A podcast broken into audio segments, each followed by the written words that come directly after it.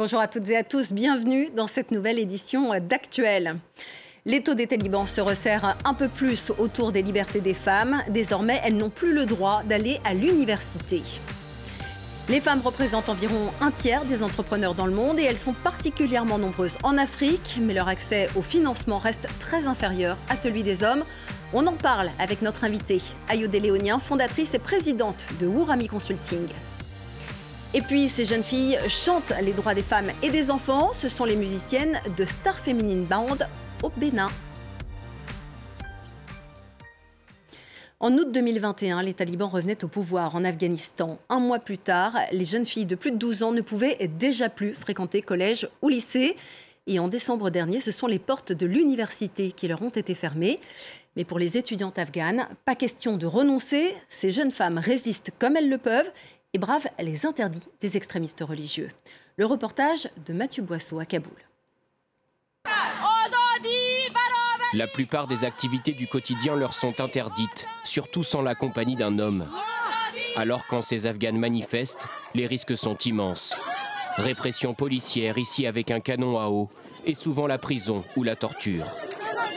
Pour s'opposer aux talibans, les femmes doivent donc trouver d'autres moyens, ces trois étudiantes qui se retrouvent clandestinement dans un café ont choisi les réseaux sociaux, encore ouverts. Nous ne donnerons pas leur prénom pour leur sécurité. Elles animent un groupe de 500 membres, créé la semaine dernière, depuis qu'elles n'ont plus le droit d'aller à l'université. Regarde combien de partages on a eu sur Twitter. On en a eu plus de 17 000. Ce professeur de l'université de Kaboul a brûlé tous ses documents et a démissionné. Alors, on a relayé son geste dans notre groupe. Et regardez, les étudiants, les garçons ont fait grève aussi. Pour cette étudiante en informatique, résister, c'est aussi se maquiller, découvrir légèrement sa chevelure, porter un voile de couleur, pas noir comme le souhaiteraient les talibans, et témoigner à visage découvert. Quand ils nous ont interdit d'aller à l'université, on s'est toutes mises à pleurer dans la classe. Notre professeur aussi. Tout le monde était très triste. Pourquoi on n'a pas le droit d'étudier? Quelle est notre faute? Lorsqu'elles rentrent chez elles, là où le régime voudrait les enfermer, chacune des trois jeunes femmes garde espoir de retrouver la liberté. Voici ma médaille de la fac. J'étais l'une des meilleures élèves de l'université. Même si elle ne peut plus aller en cours, cette étudiante en droit de 22 ans qui veut devenir juge continue donc de travailler de son côté. Pendant le premier régime des talibans, entre 1996 et 2001, tout était interdit dans les rues. On ne pouvait pas sortir sans être accompagné. Alors quand on compare cette époque avec ce qui se passe aujourd'hui, on voit qu'il n'y a pas vraiment de différence. Mais il en reste une. C'est que maintenant, on peut informer le monde grâce aux médias. On veut l'égalité des droits. C'est justement pour attirer l'attention de la communauté internationale que ces autres femmes organisent une manifestation dans un lieu tenu secret. Sans presse libre ni contre-pouvoir en Afghanistan, elles se sentent abandonnées. Aucun pays ne peut fonctionner sans des femmes et des filles éduquées. On n'avancera pas ainsi. Les talibans essayent de nous maintenir dans l'obscurantisme. Alors moi, je continue à donner des cours aux jeunes filles qui sont aussi privées de collège et de lycée. Aux yeux de ces résistantes, seule la pression des Occidentaux peut freiner les talibans dans leur escalade rigoriste. Certaines ONG viennent de fermer leurs portes et d'arrêter leur programme humanitaire suite à l'interdiction faite aux femmes d'y travailler. Dans le monde, un entrepreneur sur trois est une femme selon le Global Entrepreneurship Monitor. Et en Afrique en particulier, elles sont très nombreuses à créer leur propre activité. Mais l'entrepreneuriat au féminin est souvent synonyme de défis multiples pour se développer et prospérer. C'est souvent plus compliqué que pour les hommes. On en parle avec notre invité Ayode Léonien. Bonjour, euh, vous êtes chef d'entreprise, vous êtes la fondatrice de Wurami Consulting au Bénin, une structure qui est spécialisée euh, dans l'accompagnement des femmes entrepreneuses pour la recherche de financement. Merci d'être avec nous. Avant de parler affaires, euh, racontez-nous comment vous en êtes arrivé à, à créer Wurami. Qu'est-ce qui a été le déclencheur pour vous? Bonjour Laure, merci pour cette opportunité. Euh, très tôt, j'ai vu ma mère faire face à plusieurs challenges pour faire tenir son business et plusieurs autres femmes autour d'elle qui rencontraient énormément de difficultés. Donc, depuis toute jeune, je me suis dit, voilà, quand j'allais grandir, j'allais monter une banque ou une structure pour accompagner ces femmes-là. Donc, j'ai fait un MBA en finance à l'EG Paris et j'ai travaillé dans plusieurs fonds d'investissement. Je justifie de 10 années d'expérience dans les fonds de, dans les banques d'investissement, dans les fonds de private equity, dans la microfinance pour comprendre l'environnement de la finance et les défis que les femmes rencontraient avant de monter un cabinet pour pouvoir être l'intermédiaire entre ceux qui euh, investissent dans les femmes et comprendre mieux les problèmes que les femmes rencontraient pour pouvoir être l'intermédiaire et mettre les deux organisations l'une face à l'autre. Alors justement, quels sont les défis euh, particuliers auxquels sont confrontées les femmes entrepreneuses? Est-ce qu'il y a des choses qui sont différentes entre un homme et une femme qui créent une structure?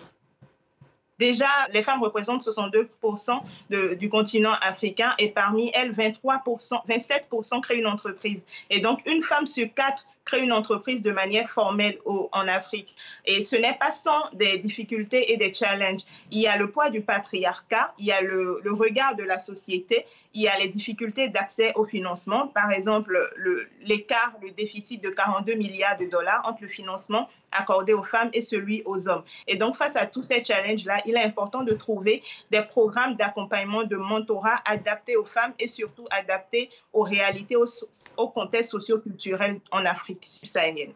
Alors vous, vous êtes au Bénin. Euh, quelles sont les spécificités du marché justement euh, béninois? Est-ce que euh, les femmes entrepreneuses ont des défis particuliers dans ce pays-là? Et pour vous, qu'est-ce que ça représente? Comment est-ce que vous allez à leur rencontre, par exemple?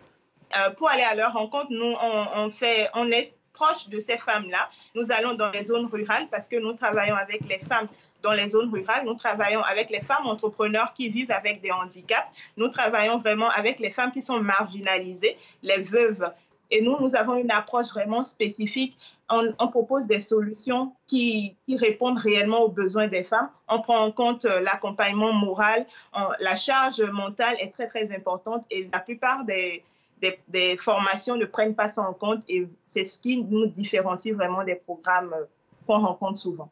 Alors concrètement, les femmes que vous rencontrez et que vous accompagnez, qu'est-ce que vous leur donnez comme outil pour mieux se vendre et, trouver des financements et se développer?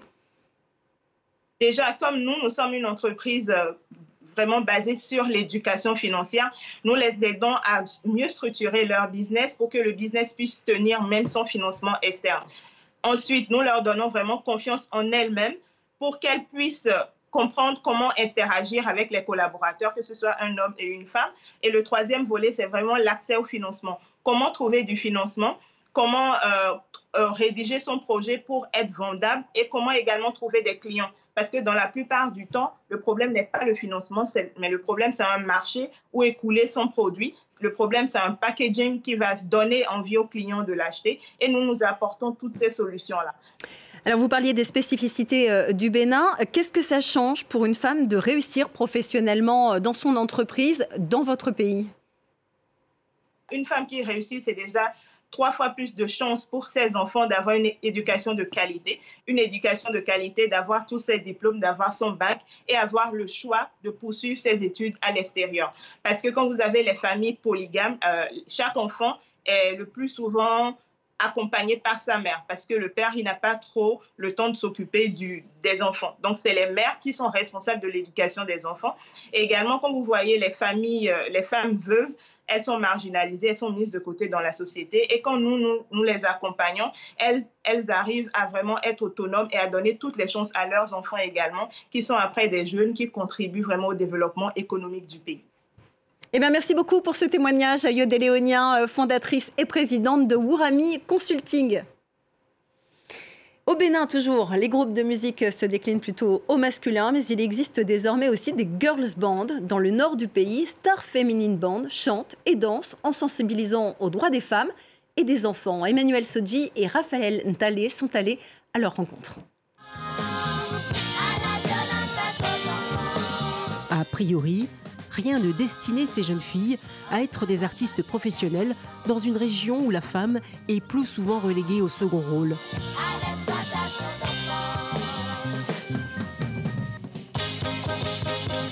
Il y a six ans, ces adolescentes ne connaissaient rien de la musique. L'orchestre, entièrement féminin, a été formé après une annonce sur une radio locale et une sélection. Parmi les critères, aimer la musique, aller à l'école et ne pas être enceinte. Quand je joue de la musique, je suis heureuse et il y a une chaleur que la musique me donne. Je suis souvent très heureuse quand je fais la musique. C'est lui, André Balaguémon, le fondateur du groupe Star Feminine Band, qui a réussi à vaincre les préjugés. Ok, sois précis dans ce que tu joues, tu comprends Sensibiliser les populations de cette région aux droits des femmes, c'est le combat mené par le promoteur du groupe. Dans son enfance, il a été lui-même témoin d'une scène de violence conjugale. Le sang coulait partout. Ça m'a fait, fait, mal. J'ai pleuré. Jusqu'aujourd'hui, l'image la vient ça me fait mal que ce monsieur a pu blesser et personne n'a agi. Personne ne l'a rien dit. Star Féminine Band, chantant plusieurs langues du Bénin, en français et en anglais, des mélodies engagées, faciles à retenir autant sur l'excision que sur les mariages forcés ou sur le droit des enfants.